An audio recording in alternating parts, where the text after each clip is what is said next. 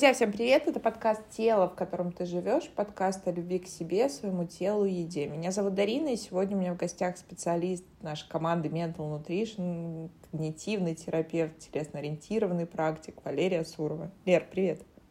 Дариш, привет! Рада тебя слышать.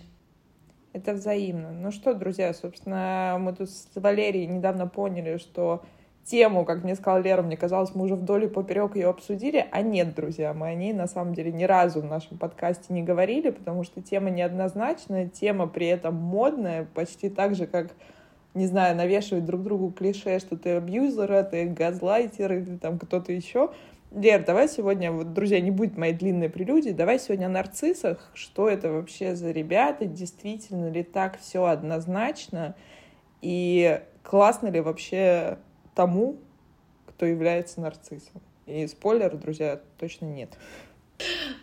Когда мы вообще говорим о нарциссизме, вот мы сразу все понимаем, что речь идет о, преувеличенном мнении о себе, о своем вкладе в общество, в группу, о некой самовлюбленности, эгоцентричности. А на самом деле нарциссизм и это целый спектр черт характера, форм, разновидностей, оттенков нарциссизма очень много. Вот нарциссизм есть вообще в каждом из нас. А, мы живем вот в эту эпоху нарциссизма, и отдельные черты а, характера этого нарциссического, они нас на самом деле двигают к прогрессу.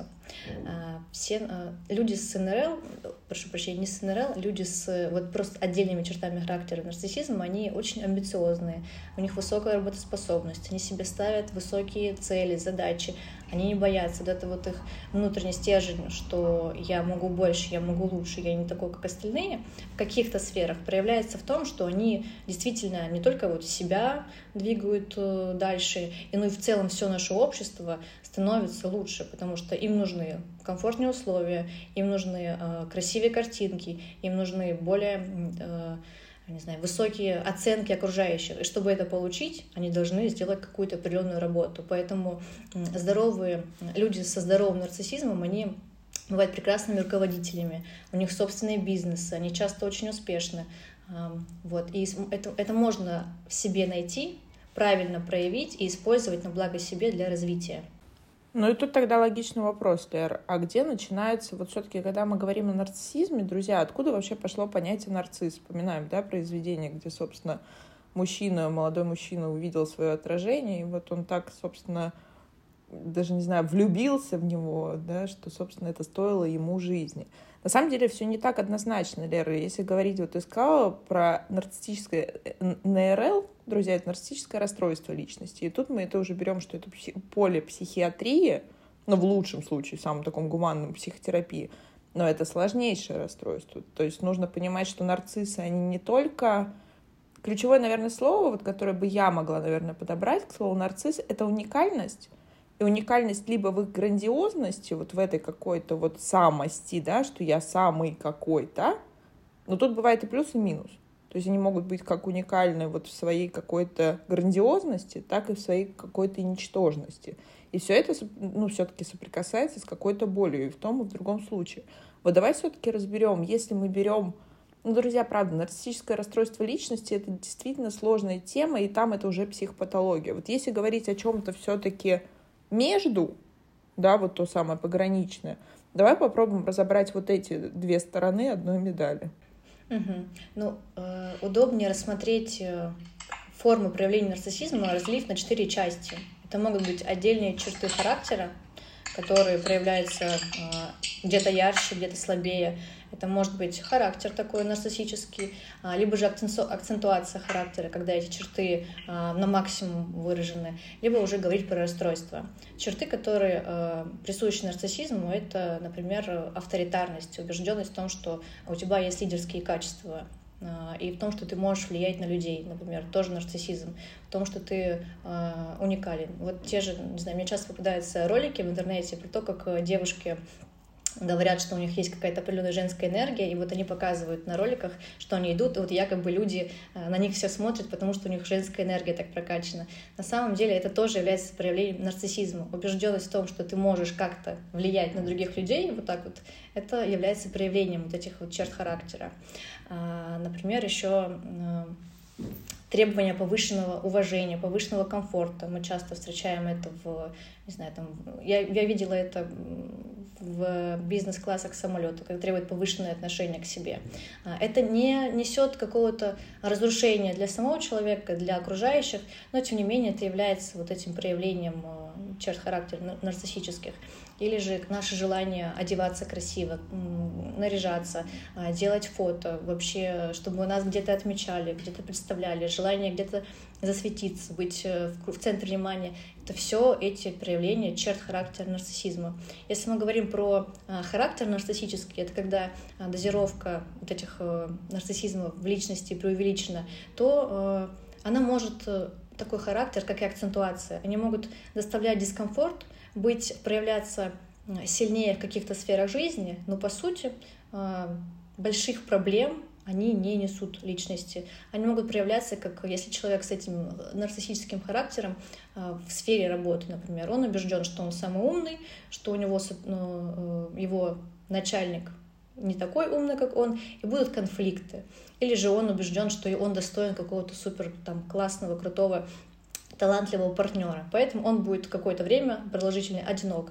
А, это является тоже ну, нарциссическим характером. Влияет ли это на общество в целом? Нет, никого это не мешает, не разрушает. Это влияет на самого этого человека, но в целом разрушений нет.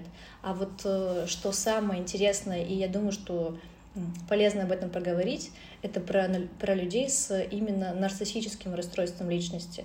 В нашем МКБ-10, МКБ-11 нет такого диагноза, как НРЛ, вот, но, тем не менее, я думаю, что нет среди наших слушателей такого человека, который не встречался бы с людьми в той или иной степени выраженности этого нарциссизма.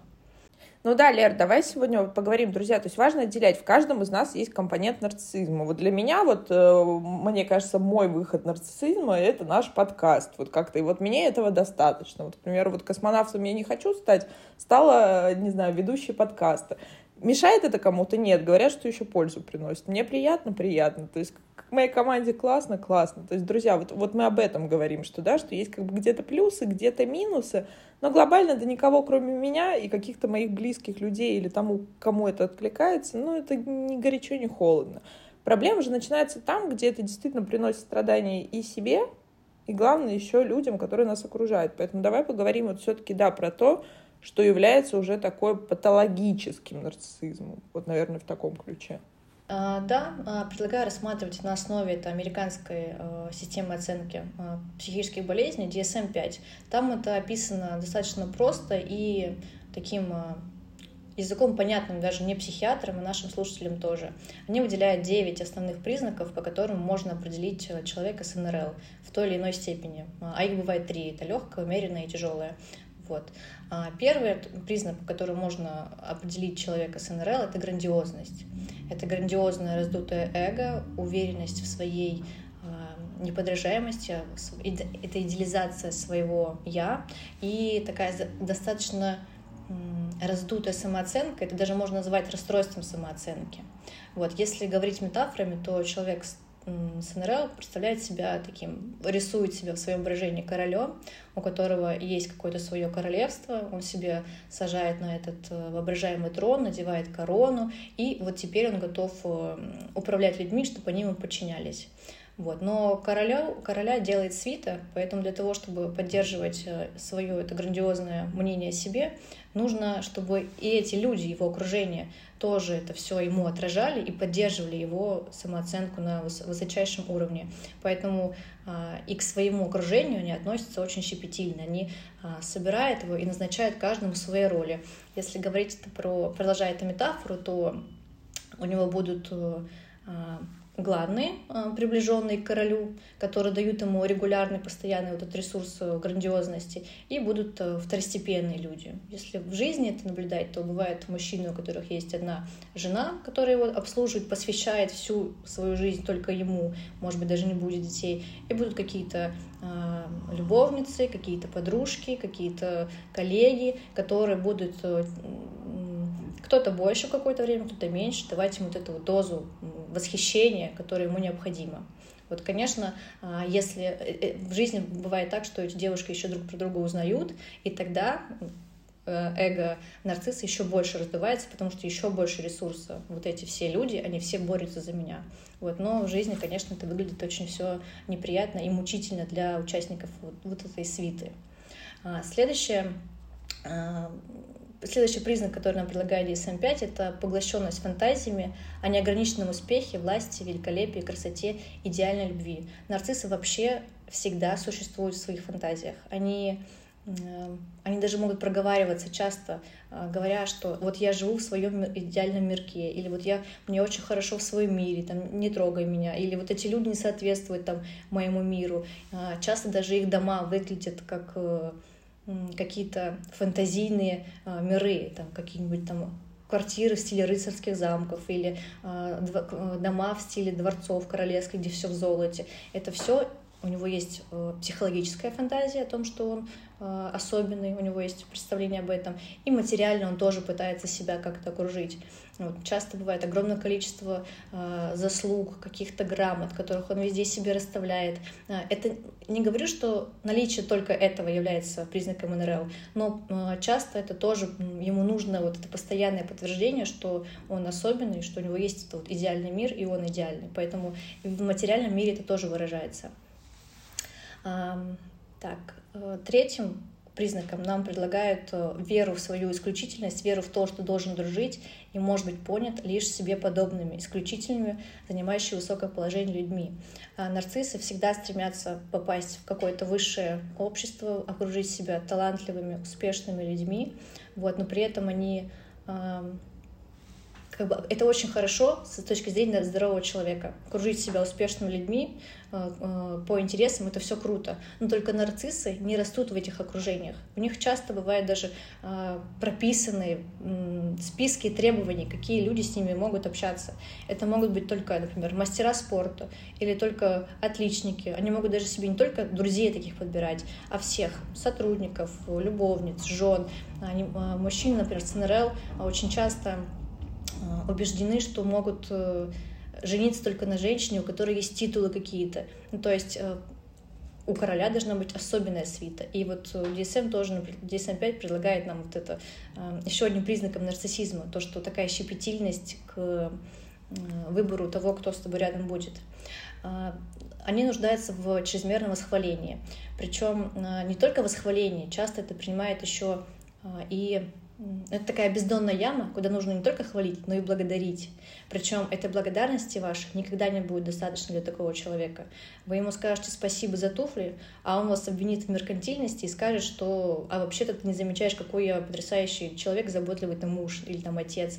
А вы ему скажете благодарность за то, что он хороший человек, а он вам э, обратно скажет, что ты не замечаешь, что я тут вас всех содержу или там вашу семью э, там, не знаю, обеспечиваю, забочусь о вас. То есть потребности в восхищении э, и благодарности, они вообще никогда не утолимые. То есть это всегда будет недостаточно. Вот. И это тоже достаточно мучительно для тех, кто находится в окружении с нарциссом. Они ощущают, что имеют какие-то особые права. А, вообще нарциссы тоже всегда считают себя главными, и если даже у них нет какой-то руководящей должности или своего бизнеса, будучи рядовыми сотрудниками, они абсолютно убеждены, что э, они особенные, что они больше всех вкладывают в дело, что они э, больше всех приносят пользу, что им можно, что их отчеты самые красивые, самые полноценные, ровные, им можно опаздывать, потому что они приносят там у них клиенты самые состоятельные, сделки самые крупные. Вот. И это только будучи ну, то есть реальность объективная вообще не важна для этого. Но если еще нарциссы имеют власть, собственный бизнес или руководители, э, они там вообще ну, отрываются, им сносят крышу. Еще это проявляется в том, что они, э, они считают себя правыми, и что они имеют право решать за других людей, нести ответственность за них. А на примере карьеры это может выглядеть как руководитель СНРЛ а будет э, требовать от, от подчиненных полного согласования всех действий. А, то есть, если сотрудник принял какое-то решение самостоятельно и готов нести за это ответственность, он будет, на него обрушится гнев, обесценивание, оскорбление, что вот как ты мог не согласовать со мной и сделать такую ужасную ошибку, катастрофу.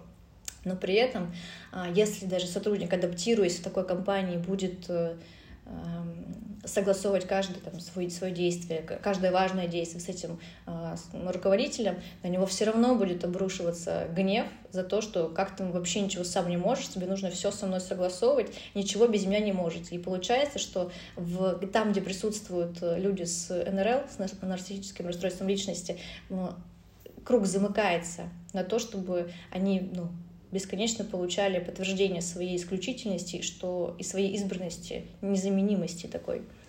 А, они используют э, следующий признак, это то, что они используют а, других для достижения собственных целей. Это вообще норма в, для людей с НРЛ. Они каждого своего а, участника свиты оценивают только по ресурсности, потому полезен, не полезен, выгоден, не выгоден, что он мне принесет. Э, то есть нормальные долгосрочные отношения построить с человеком с таким, с, с НРЛ, э, на, основанные на том, что вы там друг другу приятны, друг другу интересны, невозможно. От этой идеи можно сразу отказаться. Даже если э, он будет с вами общаться, потому что ему с вами приятно, так ему будет с вами приятно только по одной причине, что вы там первые месяцы ему даете его дозу восхищения, ресурса. Вот. В дальнейшем это будет исключительно использование, эксплуатация тех ресурсов, которые у вас есть, которые ему сейчас нужны. Я уже сказала, они не могут строить э, долгосрочные отношения, построенные на равных, только поглощать ресурс. Причем э, у них, как правило, даже можно отследить это в обычной жизни, что у мужчин, э, там, например, или у женщин, но чаще НРЛ все-таки присущи мужчинам, как считают статистически, у них могут даже быть одинаковые циклы эксплуатации людей. То есть, например, э, там, два года или год, они могут за, этот, за это время стандартизированно успевать проделывать все свои трюки. Сначала там идеализировать, очаровать, э, ну, это касается всех сфер жизни. А, очаровать, потом э, обесценить, потом получить от него, пройти весь цикл вот этого восхищения, а, получения всех ресурсов, потом человек пытается сбежать, потом нужно опять его догнать, опять очаровать э, своей другой какой-то стороной повернуться, чтобы он восхищился, восхитился, опять получить эту дозу. И вот так по кругу. И, как правило, такой вот цикл, который человек выдерживает, он ну, в целом можно следить статистически. Та-ра-та-дам! Друзья, сейчас, мне кажется, Лер, половина тех, кто слушал наш выпуск, узнали своих бывших, настоящих, будущих, причем и руководителей, и мужей, и, мне кажется, и партнеров, и любовников, и всех остальных. Но тут, друзья, ключевое, не все так просто, и то, что нам говорит действительно ДСМ, это уже такие терминальные стадии, это вот то самое черно-белое, там какие-то такие прямо яркие маркеры, но все-таки у нас жизнь такая с оттенками серого, и все бывает не так ярко. Но ключевое другое. И мой, наверное, вопрос, вот нарциссы, они же все равно, вот если взять глубину, у них нестабильная самооценка, то есть это их, по сути, защитные механизмы психики, вот та самая броня, та сам, те самые способы, стратегии, которые они выбирают, чтобы обезопасить свое уязвленное эго. И вот тогда мой вопрос к тебе. С чего вообще начинается нарциссическое расстройство? Ведь очень редко мы рождаемся вот изначально с таким, собственно, вот как бы вот нарциссическим компонентом. И, друзья, вот то, то же самое, что сейчас Валерия рассказывала про вот эту грандиозность, вот то же самое ущербность. Я самый худший человек на земле, я самый плохой работник, я, не знаю, самый плохой отец, человек. Почему? Потому что я, не знаю, бумажку на улице выкинул. Ну, то есть вот, вот как бы такие вещи, иногда как бы они смешные, да на самом деле это очень грустно, очень мучительно для самого нарцисса. Угу. Ну, э, тебе то, что я сейчас описывала, и нашим слушателям может показаться таким ярким, чрезмерным по той причине, что мы разбираем уже причины следствия. Э, то, что происходит в общениях с нарциссом, оно вообще непонятно. Ну, то есть мы видим просто взаимодействие, нам показывают самую красивую картинку, а сейчас, когда мы разбираем причины, может показаться, что это все так плохо и выглядит так явно. Это не выглядит так явно.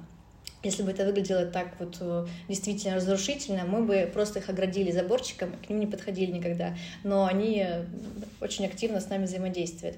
А что касается того, как становятся нарциссами, то, конечно же, это идет из детства. И э, говорят, что это может следоваться генетически, но я все-таки придерживаюсь того, что мама нарцисс, которая привыкла себя оценивать и возносить, она не может ну, просто у нее нет таких ресурсов, чтобы воспитать ребенка здоровым. Она его будет растить как свое расширение, надувая его, требуя, предъявляя к нему все больше требований,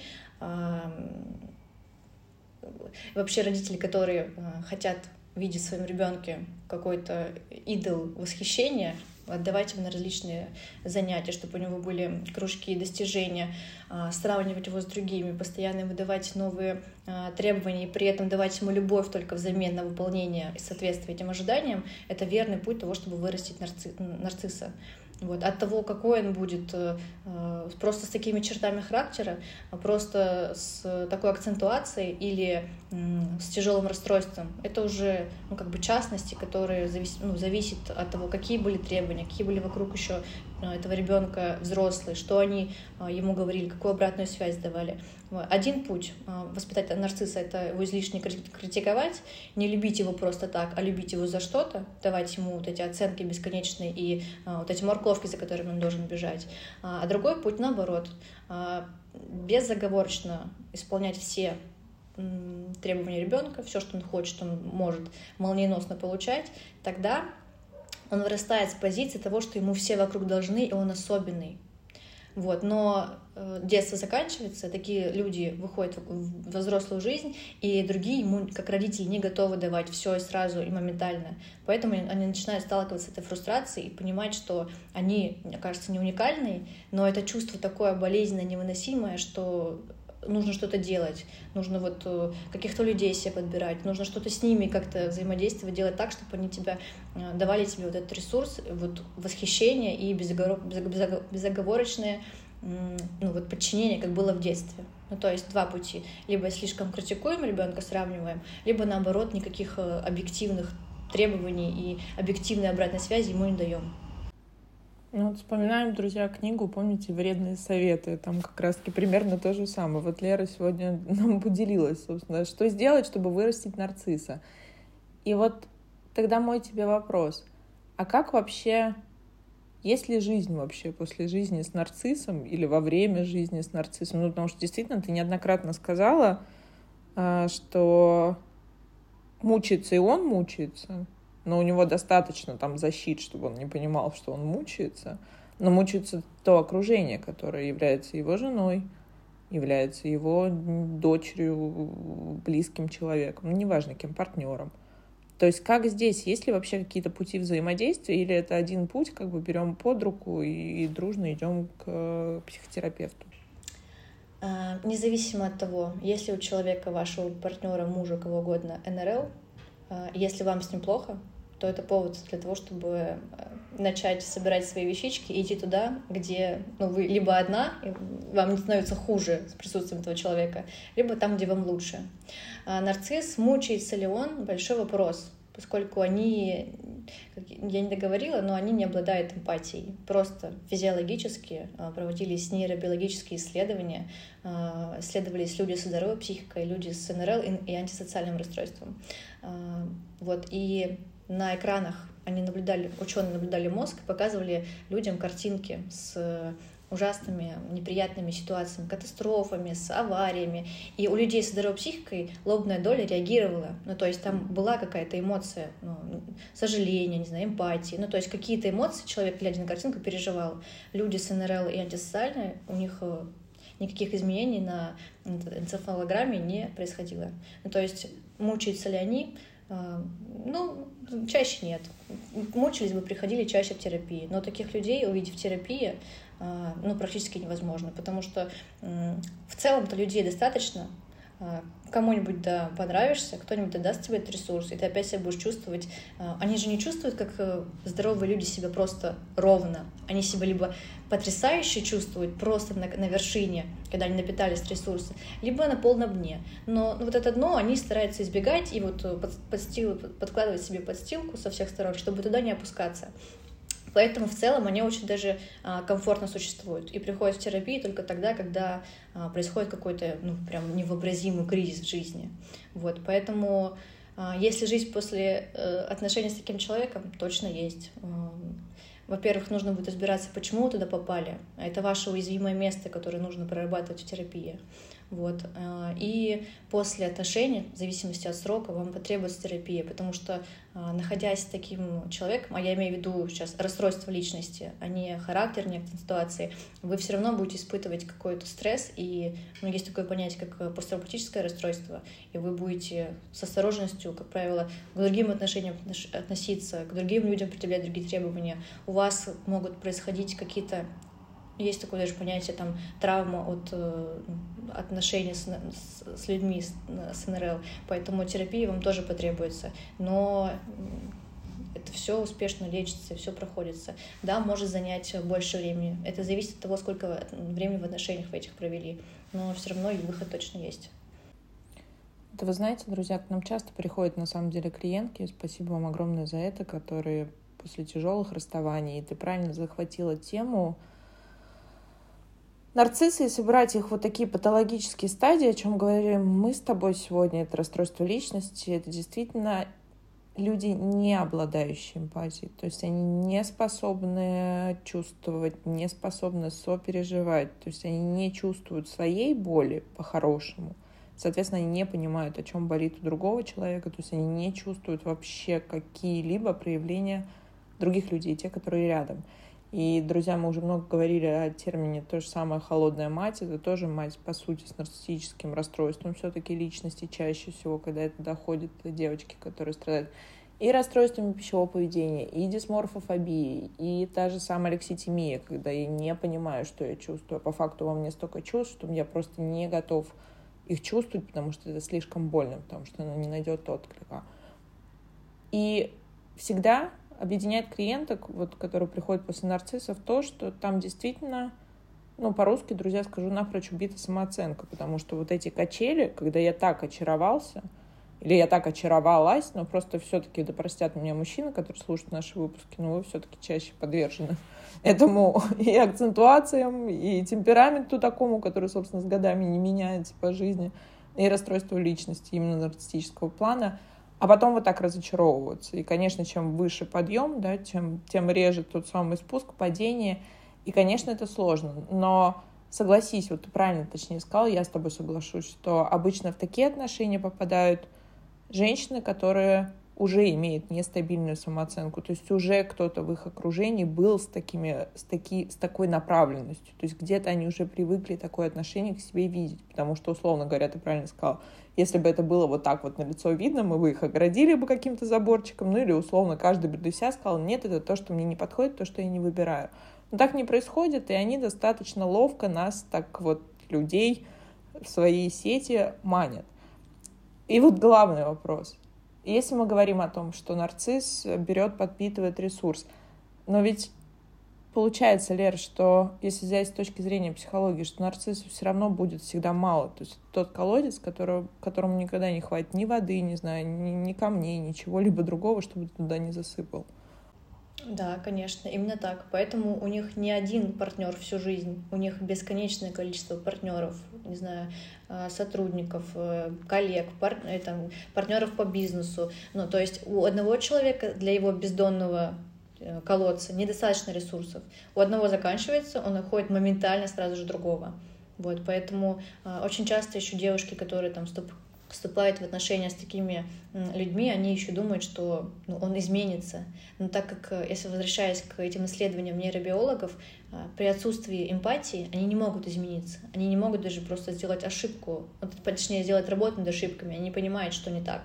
Они могут временно а, поменять тактику работы с вами, чтобы вы там, далеко не ушли, продолжали с ними вот, обслуживать их, там, делиться с ними вот этим, опять же, ресурсом. Но если вам кажется, что сейчас все изменится, что он точно одумался, а перед этим вы страдали и было и наблюдали все то, что я рассказывала выше, то вам точно нужно пройти сейчас э, терапию для того, чтобы как можно скорее прекратить такие отношения и уйти от, этой, э, от этого заблуждения, что такие люди могут измениться, и у вас будут э, с ним хорошие отношения, или что вы можете его исправить.